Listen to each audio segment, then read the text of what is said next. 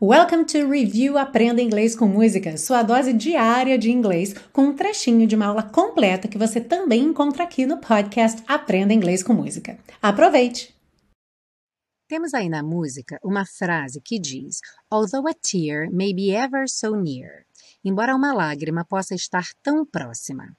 Já vimos o ever em várias outras canções, mas nessa música, essa palavra tem um uso bastante diferente, porque ela está ligada a outra palavra, o so. Quando essas duas palavras vêm juntas, ever so, elas funcionam como um intensificador, que poderíamos substituir pelo very, pelo really e até mesmo pelo so sem o ever. Vamos ver um outro exemplo. He kissed her ever so gently. Ele a beijou tão gentilmente. Poderíamos dizer very gently, ou really gently, ou somente so gently.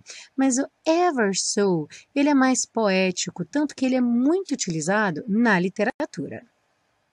Ah, e se você busca um curso de inglês passo a passo com a minha orientação, conheça o Intensivo de Inglês da Teacher Milena, meu curso de inglês que te oferece 30 dias de garantia incondicional. Saiba mais em www.intensivo.teachermilena.com.